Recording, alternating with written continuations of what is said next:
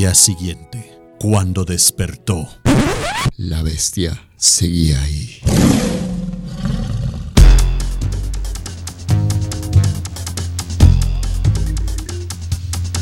Los ojos de la bestia. Hablemos de cine sin concesiones. Los ojos de la bestia. ¿Crees que te gusta el cine? Pues mira a la bestia a los ojos y la bestia te regresará la mirada. Los ojos de la bestia. Los ojos de la bestia.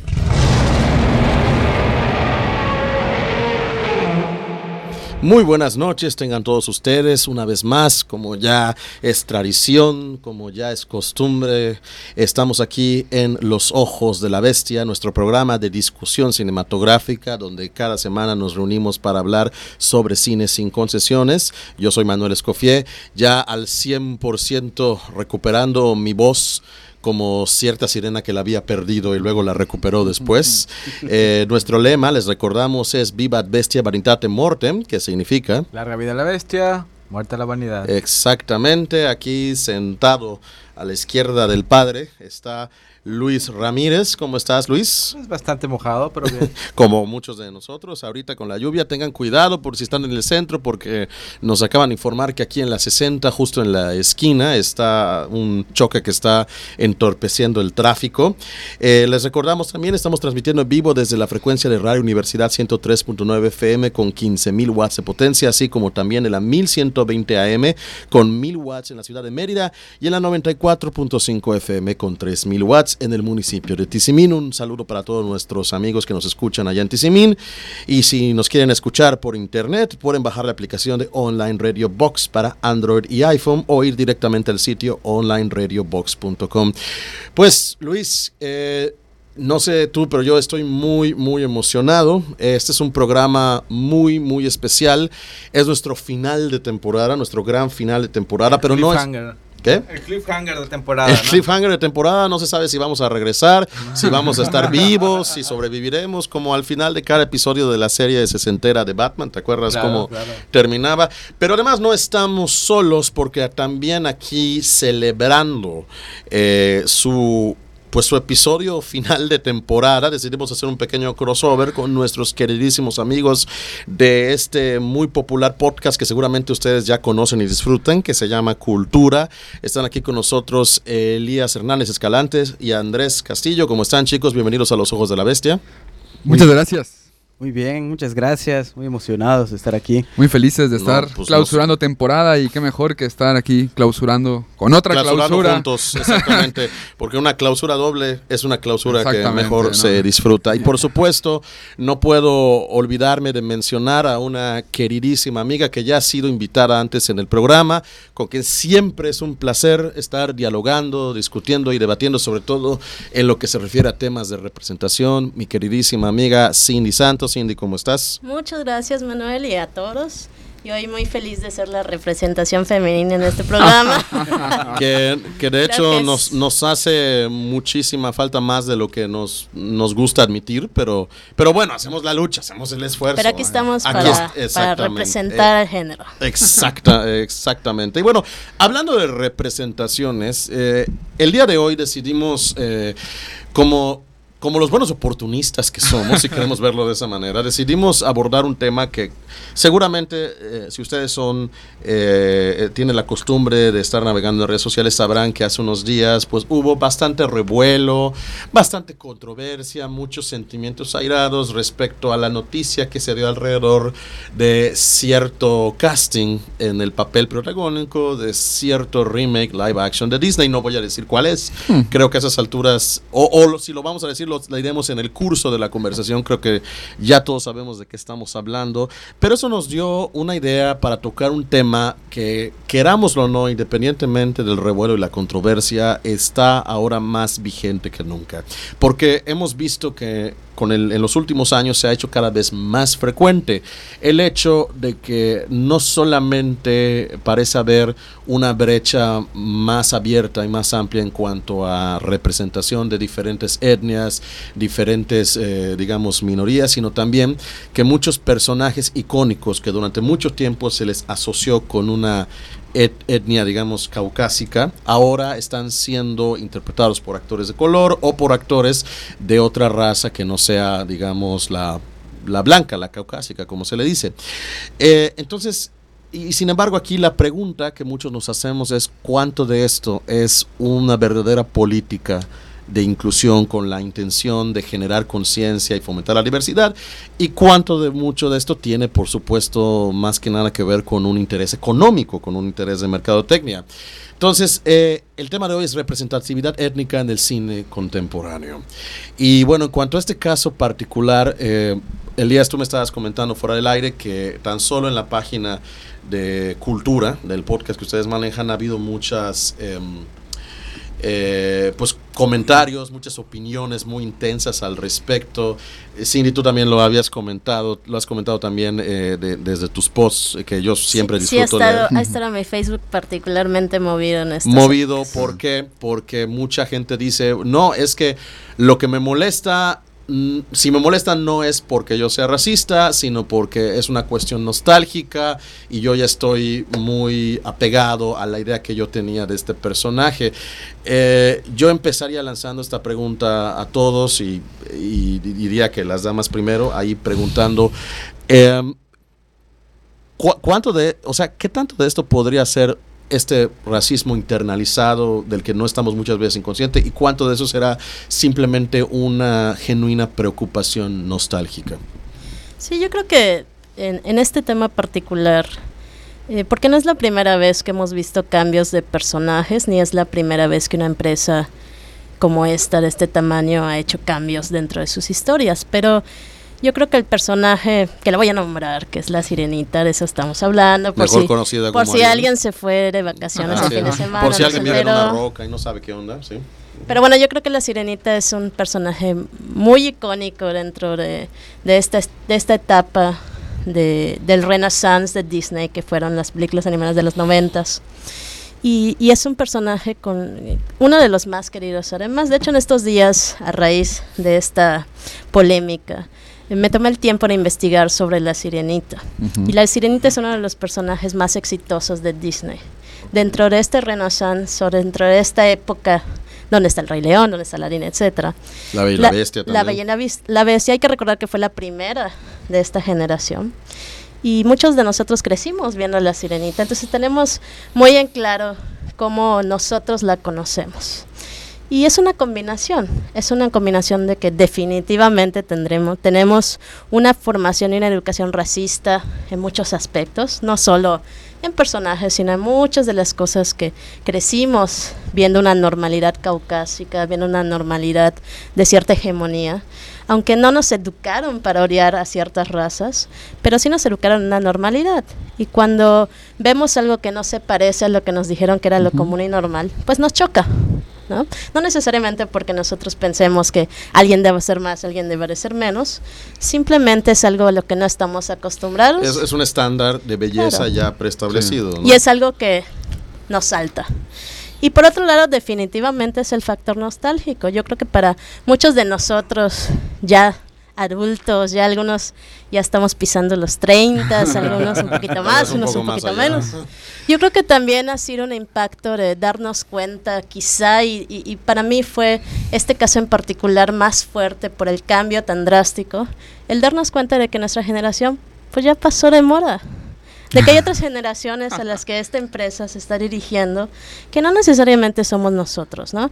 Y atención que no con eso, con eso quiere decir que no somos nosotros los que vamos a pagar porque muchos de nosotros tenemos hijos y nosotros vamos a ir a comprar las palomitas y los boletos. Aquí yo levanto la mano. Pero a final de cuentas son contenidos donde definitivamente ya no somos los prioritarios nosotros, ni nuestros intereses, ni nuestros gustos, porque ya hay nuevas generaciones de consumidores y las empresas como Disney y compañía tienen que apelar a esos consumidores. Entonces también ha sido un poco de darnos cuenta que ya nuestra infancia está más para allá que para acá. Ha sido una combinación de la nostalgia también, porque creo que hemos visto en el cine, no solo en este caso, sino una oleada de remakes y de películas que están recuperando. Y me da mucha risa el meme que, que está girando sobre la cartelera de todas las películas que no sabes en qué año estás. Pero es parte de lo mismo, ¿no? Es, parte de que sí la industria está apelando a nuestra nostalgia como consumidores y al mismo tiempo está cambiando las cosas con las que nosotros crecimos. Entonces, sí hay aquí una disparidad y eso obviamente que es lo que más nos afecta o nos parece chocante en este caso. Eh, a mí lo que me asombra es quizá el poco conocimiento que existe en el discurso generalizado de la palabra inclusión porque incluso parece ser como un demonio que está acabando con los contenidos, ¿no? Y se presenta así como, ah, la inclusión de Disney ya está, está, en todas partes, y entonces parece como este demonio que, está, que está, destruyendo los relatos, ¿no? Eh, entonces yo creo que eh, si nosotros preguntáramos a, la gente que comparte este tipo de memes qué es la inclusión, yo creo que no habría como una respuesta efectiva o, quizá objetiva de lo que, de, lo que significa. Eh, me, permito compartir aquí una definición que me gusta mucho, que dice, eh, la inclusión es la incorporación de referentes culturales, de manera que tanto la perspectiva hegemónica como las perspectivas minoritarias contribuyen a la comprensión de la realidad. Es decir, estamos hablando de un reconocimiento del otro. Estamos hablando de que el otro también puede ser partícipe en estas narrativas que nosotros hemos generado desde Occidente y que han sido hegemónicas por completo. Y que como tú dices, nos han llevado a normalizar cuerpos, a normalizar colores. Y quizá yo ahí sí, que, sí, sí sea un poco más drástico, sí hemos jerarquizado a las razas. ¿no? O sea, eh, y sí, de forma inconsciente, quizá. No es que conscientemente digamos, ah, es mejor o peor que otra, pero yo creo que sí reproducimos esos comportamientos en nuestro discurso. Se podría decir entonces que más que, ¿cómo decirlo? más que un, digamos, un deseo consciente por, o una intención consciente por hacer menos al otro, es la mala costumbre de, que, de acostumbrarnos a ver solo una cosa. Es que así hemos sido educados. Sí, claro. O sea, esto es, esto es también un proceso educativo y un proceso educativo de una escuela que nunca ha sido inclusiva. ¿no? E, en ningún momento hemos sido educados de forma inclusiva. Incluso si, si nos ponemos a, pensar en el terreno educativo, la, la, la pedagogía de la inclusión es una teoría, una corriente pedagógica que sigue en pañales. Eh, que se viene ya trabajando desde hace, desde hace tiempo, sí, pero pues que no ha podido como terminar de cuajar. Entonces nuestra, nuestra educación no ha sido inclusiva y eso hace que cuando se nos presente un fenómeno que se que se manifiesta como inclusión, lo estemos, o sea, lo estemos demonizando de esa forma, ¿no? O sea, a mí me, me, sí me, se me genera mucho ruido eso de, ah, lo que está causando la inclusión de Disney, nos está destruyendo nuestros relatos hegemónicos, eh, ¿qué vamos a hacer ahora? Se nos está despojando de esta infancia, de esta nostalgia. Y fíjate, me gustaría aquí citar eh, el, comentario que nos hizo un, amigo aquí del podcast que se llama Christopher, que me parece que da un punto muy interesante. ¿Es un nombre verdadero o es un alias? No, eh, es, es su nombre verdadero. De hecho, colaboró con nosotros con su canción. Eh, no me digas. No me preguntes cómo, pasa, el tiempo. Es, cantautor, es de Guerrero. Entonces no, no, no importará si decimos su nombre. exactamente. Su no, dirección, porque, su porque es que el, el comentario que hace es muy certero y tiene que ver con esto de, eh, primero, el desconocimiento de la palabra inclusión. Eh, y la demonización que hacemos y, y cómo esto destruye eh, nuestro, nuestras narrativas sobre todo construidas por Disney. Él dice, pienso que es vergonzoso considerar a Disney como el sujeto que nos administra la comida en la cárcel, que sus productos sean vistos como la única fuente de relatos y modelos. Me hace pensar en multitudes acéfalas que piden su cucharada de cerebro para poder pensar e imaginar el mundo. Entonces quizá esto habla de que también hay como una especie de hegemonía de Disney en cuanto a los relatos de construcción de mundo. Es lo que platicábamos en el programa anterior, creo, ¿verdad, Manuel? Al respecto tenemos un problema, es como imaginar un mundo, una utopía oscura, apocalíptica, donde solamente podemos consumir cine a través de Netflix. Como si eso fuera la única alternativa, la única opción. Exacto, y lo preocupante es que ahorita que llegue Disney Plus, por ejemplo, y que se coma todo el mandado a Netflix. Porque tiene todas las franquicias, incluido a los Simpsons, podríamos decir, tiene ahí todo sobre completo. Simpsons, Star Wars. Está, Simpsons, Star Wars, Indian, todo LucasArts, todo Marvel y lo que venga. En ese sentido, pues bueno, entonces esos son los relatos que van a permanecer en el, en el colectivo ad infinitum. Y el problema aquí es que hablábamos de que China, por ejemplo, es un gigante que produce a la, par que la India también. Pero esto de ser incluyentes en el, en el tipo de relatos y ser representativos también y demás, no necesariamente nos está funcionando en Latinoamérica.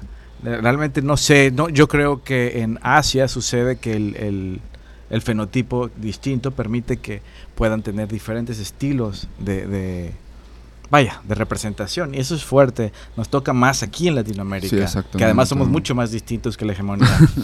exactamente. Yo creo que aquí lo interesante y también triste de pensar es darnos cuenta de cómo Disney ha monopolizado infancias. Exactamente. O sea, no, o sea, yo soy una niña que creció en los noventas, rayando los dos miles, viendo Disney. Yo no recuerdo, la, la única el único eh, medio que recuerdo que haya impactado de otra manera que no sea Disney fue DreamWorks con El Príncipe de Egipto. Y eso que apenas empezaba. Y DreamWorks fue ya, yo recuerdo que ya estaba grande al grado de que El Príncipe de Egipto me impactó eh, visualmente. era, eso o Don Bluth, ¿te acuerdas de Don Bluth? Del pie pequeño en busca del padre ah, encantado. Sí, de acuerdo. El, el um, ¿Cómo era?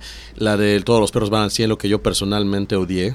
Pero, pero creo que se tiene más que ver con el hecho de que mi mamá me obligó a verla. Colmillo Blanco. Eh, Colmillo Blanco. Balto, ¿se acuerdan de Balto? Balto, que Amigos, pasó, pasó desapercibida durante mucho tiempo. Eh, eh, es, es, es, interesante. Había otras cosas aparte de Disney y, y, ahí yo aprovecho primero para avisarles que Radio Wari tiene número de WhatsApp eh, nos acabamos de enterar justamente ahorita nosotros. Es 99 99 00 22 22. Repito, 99 99 00 22 22. Si quieren contribuir a la conversación y dejar su comentario, ese es el número por el WhatsApp. Y también preguntar, ¿nos ha monopolizado Disney? ¿O nuestros eh, padres? Y en gran medida nosotros hemos dejado que se lleve a cabo esa monopolización. Pues es un gigante de la industria que, por ejemplo, desde pequeños, pensando en, en, mí, ¿no? O sea, a mí me daban el, el, producto, yo no tenía la capacidad de elegir en ese momento qué es lo que yo iba a ver. Entonces, había la selección de cuál era el contenido que iba de acuerdo y en función a los valores que me querían primero formar. O sea, Disney habla mucho de del, del, del, bien, ¿no? de las princesas, el bien sobre el mal. Diferente, por ejemplo, a DreamWorks en su época, que manejaba el príncipe de Egipto, que era mucho contenido religioso, que bueno, no todos estaban de acuerdo al respecto. Yo tenía amigos que no los dejaban ver ese tipo de películas. Entonces Disney viene como el más, digamos, accesible, accesible y con contenido de calidad, ¿no? Digo, las, la película se veía bien, estaba atractivo, apelaba a algo que conocíamos, precisamente todas esas narrativas eh, orales, La Sirenita, lo que es Blancanieves, todos los cuentos de hadas, ¿no? Que igual podría apelarse a que los padres conocían las historias y no tenían conflicto con que las reproduzcamos a nivel animado, ¿no?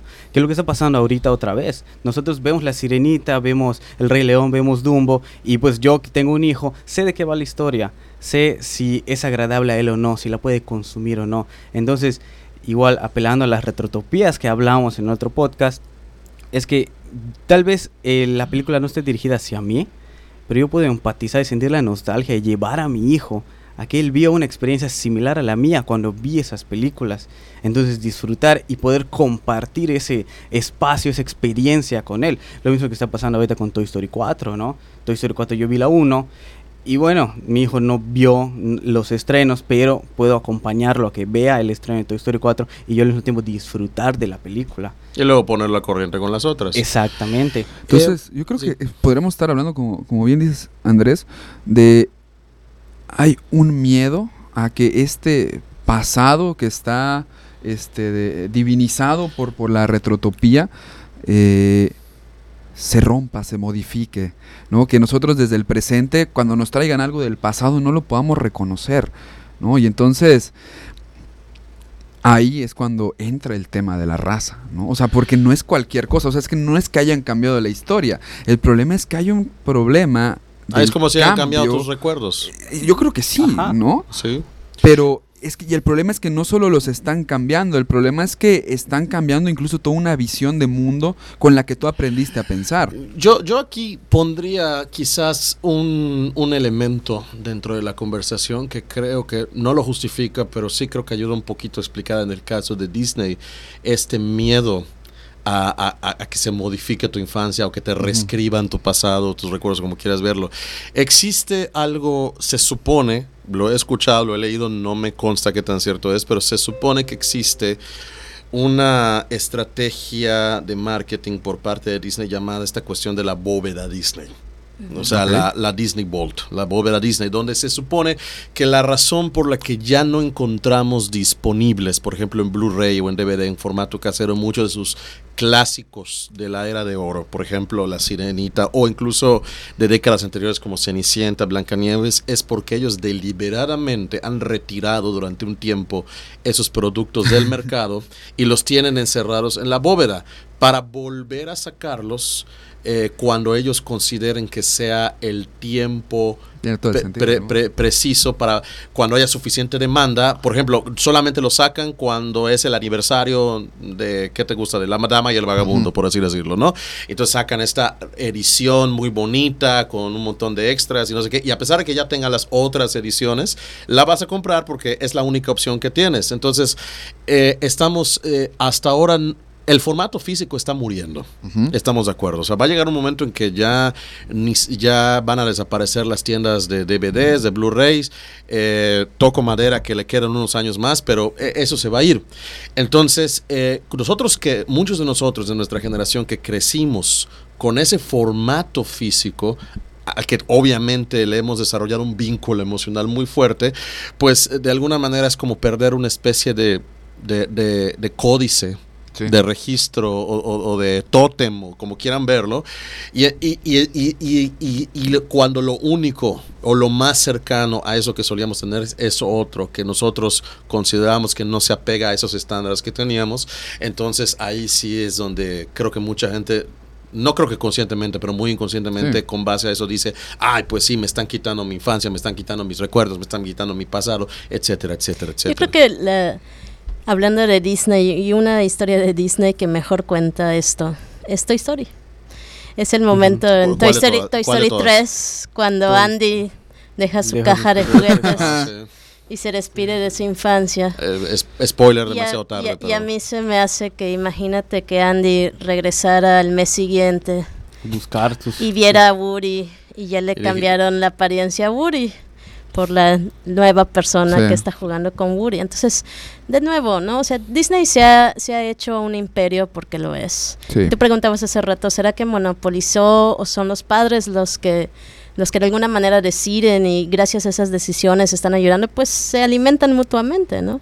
Eh, Yo, yo, yo recuerdo que de niña no solo habían estas películas en beta y VHS y las tenía, yo las tenía todas en mi casa, sino que si, si tú querías leer La Cenicienta o querías leer La Sirenita y tú comprabas el libro, era la historia de Disney, era la adap- adaptación de Disney, que incluso en muchos casos traían las, anima- las imágenes de los personajes de Disney. Entonces, no solo nos atacó Disney en el medio audiovisual, sino con todo un, un merchandising, con una mercancía Sí. que nos rodeaba. Tú te comprabas la lonchera con, con el- la imagen del, del personaje, te comprabas los juguetes, Sí, te sí. comprabas... O sea, tenías una serie de, de- de productos que fueron definiendo y que cuando tú recuerdas hacia atrás, pues a lo mejor no, no necesariamente recuerdas la película, pero te recuerdas jugando en el recreo con tu termo del Rey León, ¿no? Y, y- y al grado de que eh, ahorita que están regresando estas películas, deseamos tener otra vez esa mercancía, no solo ver la película, sino es Tener quiero la vaso. playera, quiero el vaso, quiero y, y- y las empresas se aprovechan precisamente de, de- de esto para darnos. ¿Deseamos la mercancía o deseamos ser jóvenes? Hay una, hay una fetichización es- de la es- mercancía. es lo mismo, ¿no? O sea, al mismo tiempo se alimentan porque quiero tener la mercancía porque es abrazar Sí, a esos recuerdos y a porque, esa porque entonces el recuerdo está fetichizado, porque entonces el recuerdo ya está contenido en el producto. Entonces ahí yo creo que es donde entra la complejidad de todo este discurso que, que rodea a la sirenita. O sea, el problema es que la sirenita ya se había configurado como un personaje tal con ciertos rasgos distintivos y entonces ese, ese personaje ya se había fetichizado en forma de película, en forma de merchandising, ¿no? Entonces ese, ese símbolo ¿no? que ya estaba convertido en producto, era con lo que nosotros nos estábamos acercando a este terreno donde todo era más bonito, ¿no? que es el pasado. Entonces yo creo que eh, a pesar, me gustaría insistir en esto, ¿no? O sea, a pesar de que el tema pueda ser nostalgia, no podemos negar que hay un tema de, de, raza en el fondo. Que es, o sea, no puedes, de, no puedes cambiar de raza lo que yo he construido y fetichizado, ¿no? Como blanco y que es a lo que yo me, me estoy aferrando. O sea, yo no, no, creo que podamos desvincular el tema de raza, aunque hablemos de nostalgia, aunque hablemos de infancia, o sea, está ahí, porque son los discursos que hemos consumido y son los mitos que, que, hemos reproducido. Y, y, no y, y, muchas veces por cuestiones circunstanciales. Exactamente. Cosas que estaban de alguna manera fuera de nuestro control a esa edad. Bueno, yo quería mencionar que ahorita que hablaban de la memoria, la fetichización de la memoria, no es un concepto nuevo. De, me voy a salir del parque completamente aquí diciendo que Platón escribe Fedro, donde habla de este joven que habla con Sócrates y mencionan la historia de los dioses egipcios que trajeron la escritura, la geometría, la matemática y que cuando les dice, bueno, ahora pasas a los humanos, estamos hablando de que Platón escribió esto. Eh, bueno, ahí sí se dice. El punto es que decía, no lo vamos a dar, no se lo demos a los humanos todavía, porque la escritura es una forma de memoria y la memoria es una droga. Y se van a volver adictos a la memoria. Este es un libro tan viejo como, no sé, El Soldado de Chocolate, pero... Yo creo que un poco más Un poquito más. Lleguemos a un límite, a un límite comprensible.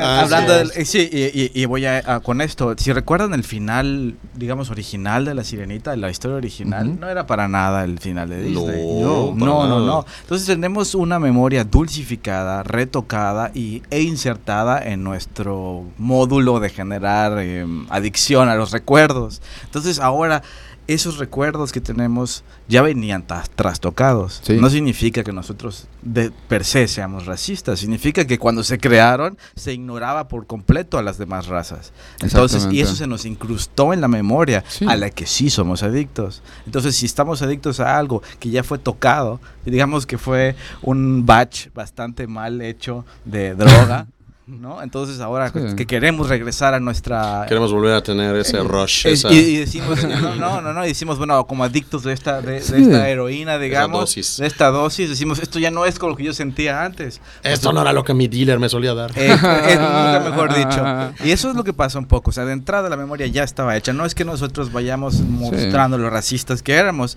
es que nos incrustaron algo en un punto importante de nuestra vida. Bueno, lo que estamos haciendo es reproducir este discurso. O sea, no, no es que es que sí, yo creo que hay que hacer así como la distinción. O sea, lo que estamos reproduciendo es un racismo sistemático normalizado. De los 50, de los 40, Exactamente. Claro. Y si les parece bien, vamos a seguir platicando de eso después de este pequeño corte. No se vayan, aquí estamos en los ojos de la bestia y se está poniendo todavía mejor de lo que pueden imaginarse. Regresamos en un momento. Una vez más, la bestia ha despertado. Los ojos de la bestia, los ojos de la bestia. Continúa con nosotros.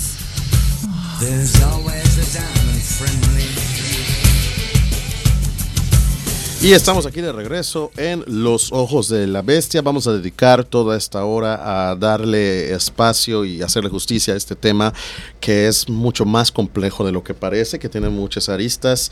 Eh, pero antes, eh, quiero recordarles una vez más, Radio Wari tiene una cuenta, una cuenta de WhatsApp, un número de WhatsApp al que ustedes pueden eh, mandar mensajes, llamar, dejar los comentarios que ustedes quieran, sobre todo si están escuchando el programa. Repito, el teléfono es 9999 00 22. También el teléfono en cabina, aquí es 924-9214. No sé si quieran aprovechar, muchachos, para recordarnos cuál es la página de cultura, dónde podemos escuchar. Nosotros estamos en Spotify y en YouTube. Todos los martes estuvimos sacando eh, un episodio a las 6 de la tarde y los jueves vamos a estar en vivo en nuestra página de Facebook que se llama Cultura, Cultura con doble O, de cool, Cultura. Y en Spotify pueden escucharnos el del episodio 1 al 9. Próximamente el 10. subiremos el 10. y así igual, como cultura. Sí. Y bueno, pues continúa con el tema y aquí creo que Elías sería bueno que buscaras algún otro comentario de los que hay en tu página para, para tocar este punto. Em, y es algo que yo también ya, ya que ya hem- hemos platicado tú y yo en algún momento, Cindy. Eh, yo, yo personalmente, yo no cuestiono ni me parece inaudito que se den a cabo estos cambios, estas, digamos, reinvenciones. Lo que sí he, he cuestionado yo muchas veces y creo que voy a seguir cuestionando es cuál es la verdadera razón detrás de eso, cuál es la verdadera motivación, porque pareciera que no solamente eh, están Disney, las corporaciones, como que el sistema, si queremos verlo de esa manera, no solamente está eh, aprovechando a nivel mer- de mercadotecnia esta, pues, esta interés a nivel social que hay por la inclusión, por la representatividad, sino que también parece que también quieren vender la idea de que a ellos les interesa más allá del dinero, cosa que a mí en lo personal, en ciertas decisiones que toman y en cómo las dan a conocer, creo que raya bastante en lo hipócrita. No sé qué opinan ustedes. Yo creo que no hay un statement claro. O sea, No, no yo lo hay, creo que no solo, hay, por o sea, no. Disney cambió un personaje de color y nosotros asumimos que era inclusión. O sea, yo no creo, o sea, yo no he visto ningún statement eh, desde No, no. alguna página oficial. por o sea, supuesto que nosotros no estamos asumiendo. Es ¿qué es interesante eso? porque hoy en la mañana yo leía un post que hace Freeform, que Freeform es ABC Family, solo que Ujú. con su nuevo nombre. y publican un post bastante agresivo con respecto a la sirenita, ¿no? Ujú. Eh, un, un poco compartiendo o, o girando este mensaje que ha girado sobre que la raza no importa, la sirenita no es humana, puede ser, y si tú no, y si tú no la entiendes y no la aprecias, entonces es, es- tu ¿eh? problema, ¿no? Entonces se me hizo muy fuerte el mensaje, sobre todo viniendo de una, de una marca de Disney, digo, es Freeform y su público es el público joven. La y- cadena ABC es propiedad de Disney. ¿correcto? Exactamente, la cadena ABC es, es propiedad. de- para quienes no conozcan Freeform, es un canal de la empresa Disney, pero su público meta es adolescente, adulto joven. ¿no? Ese es el tipo de contenidos que produce. Pero el, el lenguaje que utilizó se me hizo agresivo para lo que es. Muy a la defensiva. Muy a la defensiva. Yo creo que aquí es una pregunta genuina eh, y, y sí quisiera tocar este tema porque también creo que parte del rechazo sobre eh, el caso concreto de la sirenita, pero muchos otros productos que estamos viendo. Es un rechazo hacia el que se siente que nos están forzando una inclusión en nuestros, Sí. en nuestros productos mediáticos, ¿no? Y, y esto es algo que en, en- en mi página de Facebook y, y mis contactos compartieron en muchas ocasiones. El de es que en todos lados está la inclusión. Ahora no puedes ah, prender la tele o no puedes ver Netflix o no puedes ir al cine. Es sin una que- demonización, Sin que, sin que veas ¿verdad? ahí a los personajes. Y creo que sí, en, en principio, como ya hablamos, tiene que ver con que no es el mundo con el que crecimos acostumbrados y ahora estamos viendo a la otredad que no era normal para nosotros y evidentemente esto es extraño y nos parece chocante. Sí. Pero creo que también hay que admitir que muchas empresas están monetizando este discurso. Sí, sí, Y sí. como empresas lo van a hacer porque a final de cuentas lo que quieren es hacer dinero, Sí, o sea, claro. quieren ganancia. No son Y- y- hermanitas de la y caridad. aquí quisiera poner un asterisco con mucho cuidado, Sí. Porque digo, no solo es el tema racial, también hay otros temas de, de grupos minoritarios eh, en cuanto a inclusión, como la diversidad sexual, eh, los Las personajes mujeres, femeninos, etcétera, etcétera. ¿no? Entonces, con mucho cuidado quisiera hacer estas, este asterisco, porque si bien es cierto que las empresas definitivamente están lucrando con este tema de inclusión, y no podemos saber hasta qué punto es real o no, porque no conocemos las agendas al 100% de estas empresas. Pero también es importante reconocer que esta monetización de la inclusión también ayuda a la normalización de la inclusión de alguna Sí, manera. estoy de De acuerdo. alguna manera. No es la manera ideal, porque en un mundo ideal nadie estaría lucrando con el tema de inclusión. Pero sí es verdad, y, y digo, acabamos de terminar el mes de junio, que es el mes eh, de la diversidad sexual. Y, y acá en Yucatán fue un tema muy importante por todo lo que se dio en los meses previos. Yo, de hecho, acudí a la marcha el, el- del 8 de junio. Nunca en mi vida había una, ido a una marcha de la diversidad por mis razones personales. Y me llamó mucho la atención en, en, esta marcha ver la cantidad de personas ajenas a la comunidad que participaron, pero no solo participaban, sino compraban cosas que representaban esta marcha o el movimiento, desde la banderita, desde la, eh, la camisita, y, y, y, muchas, y vi muchas tiendas en Mérida vendiendo cosas con el arco iris, ¿no?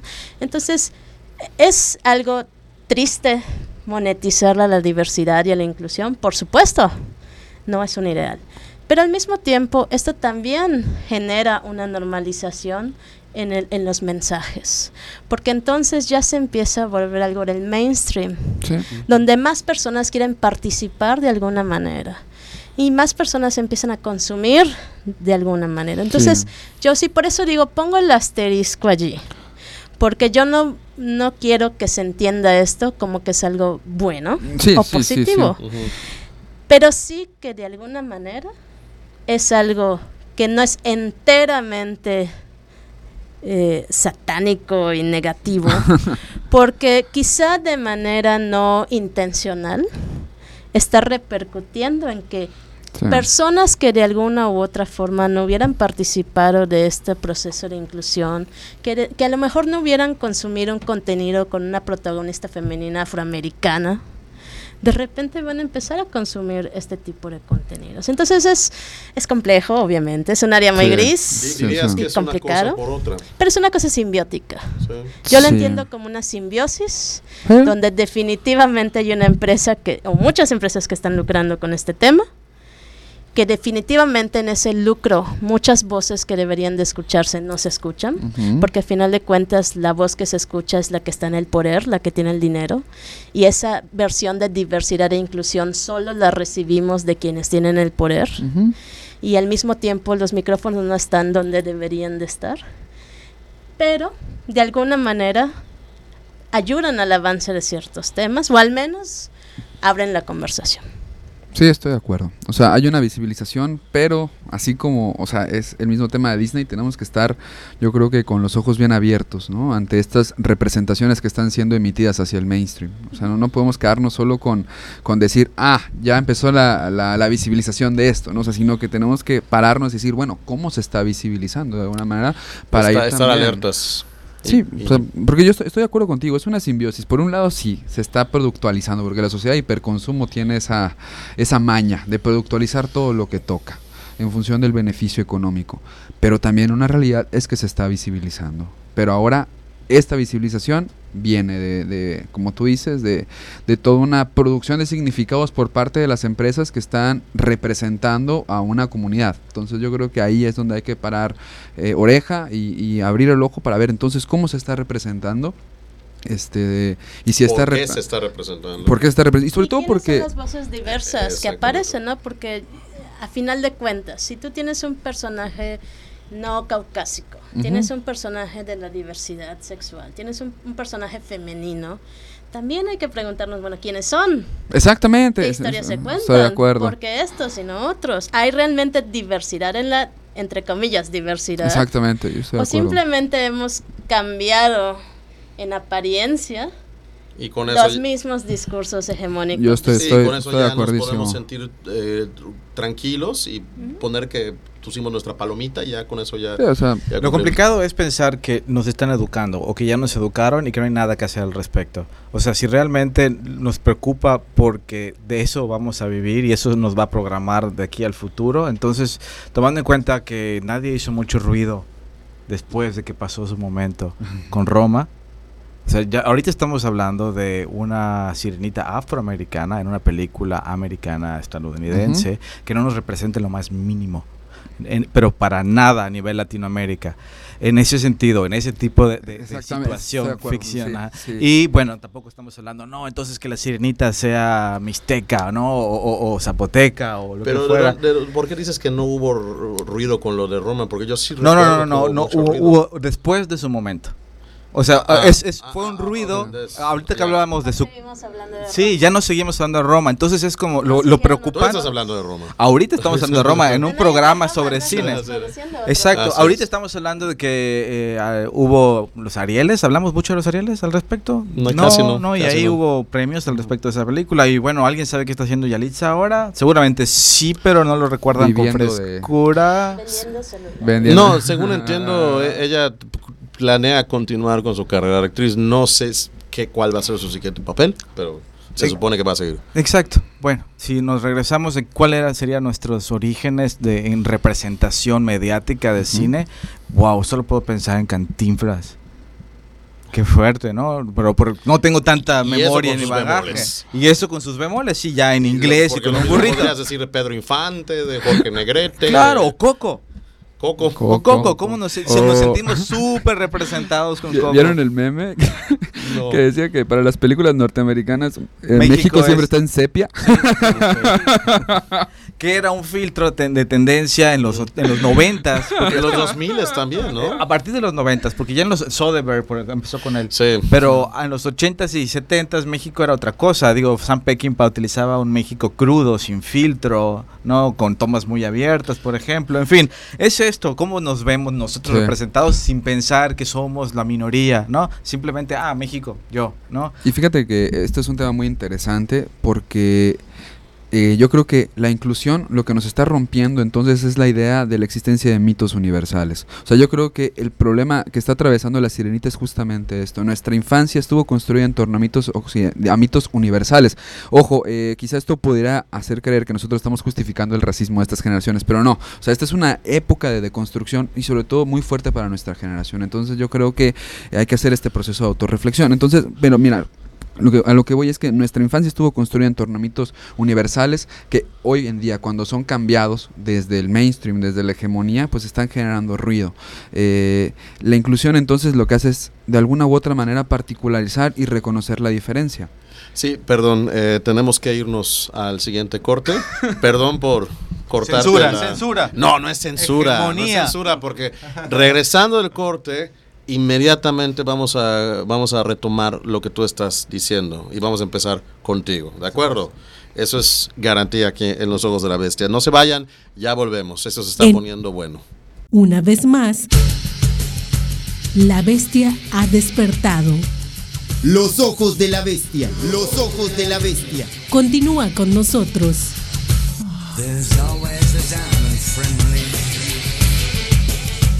Y estamos aquí eh, de regreso en Los Ojos de la Bestia hablando sobre representatividad en el cine. Retomamos lo que estabas diciendo antes del corte, eh, Elías. Eh, decía que nuestra infancia eh, ha sido construida en torno a mitos occidentales, o así fue construida.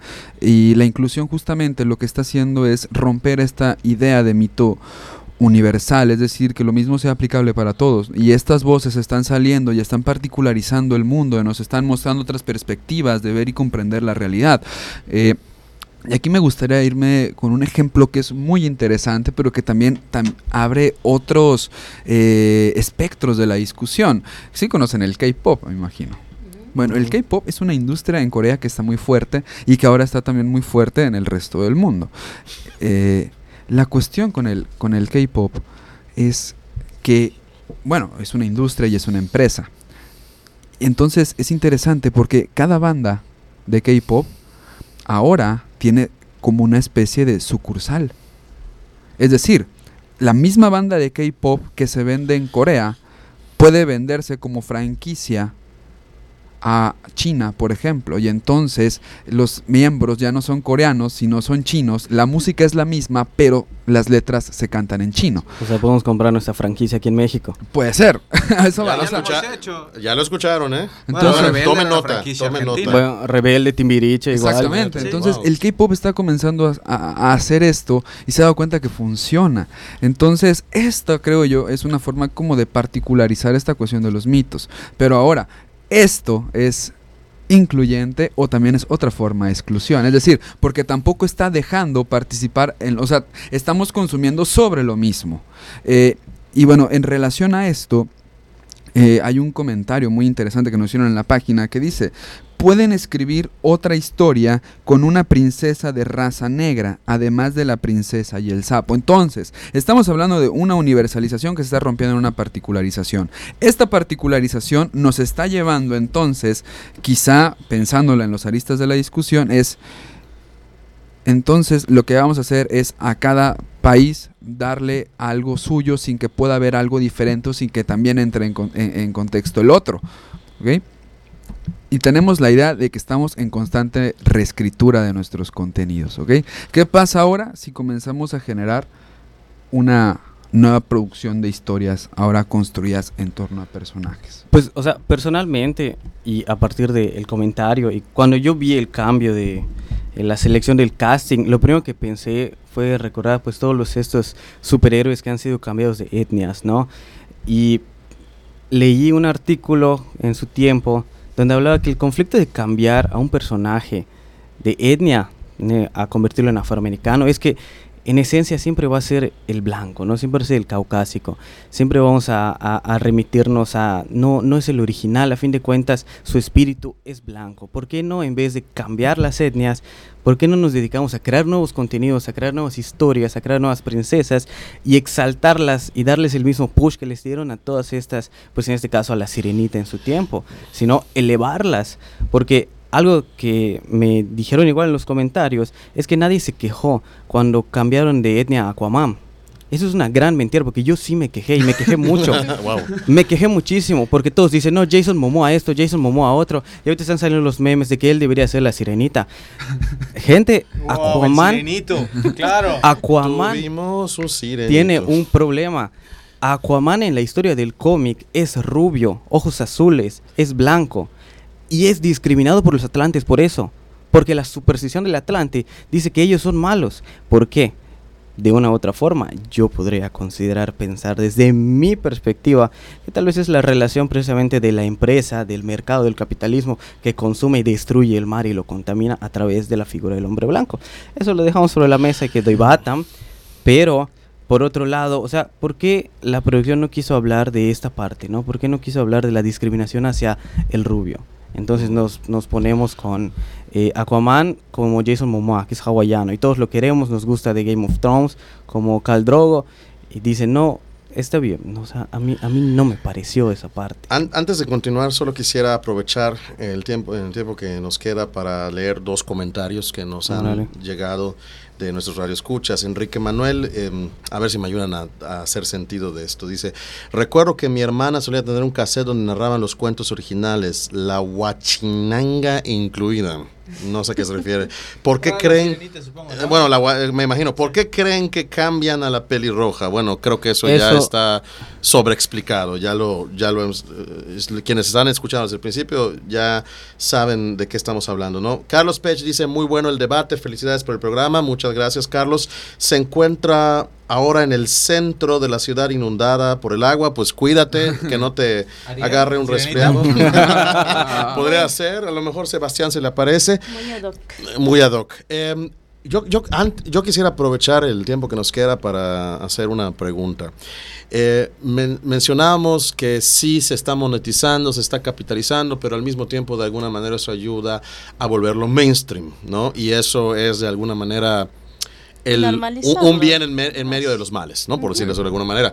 Mi pregunta es, ¿qué, va, ¿qué pasaría o qué va a pasar cuando eso deje de ser mainstream? Cuando deje de vender, cuando deje de ser rentable. Entonces, eh, ¿habrá valido la pena? Y lo digo eh, como que jugando un poquito al abogado del diablo. O sea, ¿qué va a pasar cuando por algún motivo, si es que ocurre, Disney, las empresas, el sistema ven que ya no está rindiendo tanto el ser incluyentes y por lo tanto es un lujo que ya no pueden darse? Pues es como todo, ¿no? Es, es, es darle vueltas, es cíclico. Regresar a exaltar el poder de la supremacía blanca, como dicen, eh, pues por allá algunos, ¿no? O sea, es como, como lo dijimos de Roma, ¿no? Ya nos cansamos de hablar de Roma. ¿Cuál es la siguiente tragedia de la que podemos hablar? ¿Cuál es el siguiente caso? ¿Cuál es el siguiente hecho que nos va a causar polémica? A fin de cuentas, yo siempre he dicho que el, el escándalo es lo que nos da la fama, ¿no? Es, es un recurso que se utiliza mucho en, pues, en los medios, en, en, en, pues, en estos casos, esas industrias El grandes, business. en el show business. Entonces, ahorita se está exaltando mucho eh, a, las minorías, ¿no? No solo en, en este caso con Ariel, en, franquicias como Star Wars me llama mucho la atención como que la, excesiva necesidad de incluir también este tipo de, etnias, de proliferar, vemos latinos, vemos afroamericanos, que no tengo nada en contra, ¿no? Sin embargo, se nota de, de repente demasiado las intenciones. Demasiado obvio. Demasiado obvio. Se vuelve muy, muy, muy fabulado, ¿no? exacto, ¿no? Se nota el cambio de alguien que no hablaba así. Sí, yo porque vaya que haya en estas etnias y todo esto es multiculturalidad, pues se puede agradecer así es la vida en realidad. Sí, exactamente. El punto es que de esta persona en específico no lo esperábamos y nos hace sospechar. En Como tu amigo que fue a España y regresa con acento después de una semana. Estoy de acuerdo. en especial del antecedente que es Walt Disney, que era un antisemita que todos conocemos, ¿no? O sea, de que el estigma que se ha creado. se dice que era. Se dice. También se dice que está congelado su sí, También se dice que, que va a regresar en algún momento. Es más, hasta podría estarnos escuchando ahorita. a arreglar toda esta situación. Disney empezó en blanco y negro. La segunda venida de Walt Disney. Disney empezó en blanco y negro y su racismo, entre comillas, era que los malos tenían ciertos rasgos físicos que no tienen nada que ver con el color. Entre ellos era ser muy grandes o ser obesos. Y si uno ha visto Canción de Sur, pues tampoco ayuda mucho eso. Ah, claro, por supuesto. que eso da para un programa entero. Entonces sí, por ahí, por ahí nos viene un poquito, ¿no? Que por cierto, yo, uno de mis recuerdos más queridos eh, de infancia es Canción del Sur, mm. porque me quedaba en casa de mi abuela y era la única película de Disney que tenía mi abuela en su casa. y veíamos Canción del Sur todas las tardes.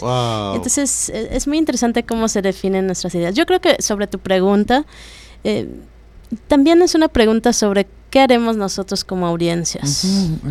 Porque definitivamente las empresas, como dijimos al principio, van a buscar el lucro de donde provenga. Si en este momento el dinero está proveniendo de la diversidad y de la inclusión, pues ahí van a estar.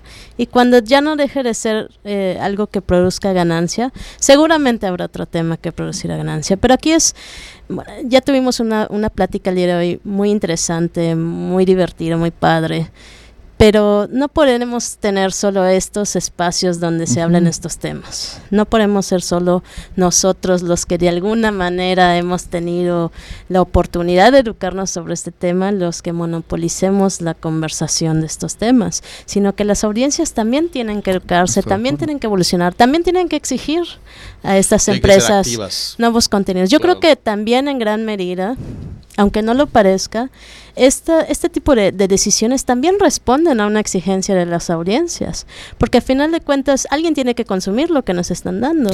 Entonces también de alguna manera hay esa exigencia de vernos allí, de, ver esta, esta, multi, eh, esta cuestión multirracial, este tipo de personajes que al menos en apariencia se ven diferentes. El fin de semana, el domingo, salió el tráiler del, live action de, Mulan. Y también es, un, es una película que claramente tiene muchos cambios de la original y que, y que hay un mensaje genuino de que estamos apelando a una audiencia que quiere otras cosas y tenemos que producir eso que quiere y tenemos que ser cuidadosos. Entonces también como audiencias es no olvidar que nosotros tenemos el poder como audiencias, que nosotros somos los que consumimos y que tenemos que ser audiencias activas porque si no vamos a seguir encerrados en, el círculo que pareciera que no tiene fin, pero eso no quiere decir que, que, somos sujetos pasivos a esperar lo siguiente que nos van a dar, sino también nosotros preguntarnos por qué estamos consumiendo esto y qué más hay allá para consumir.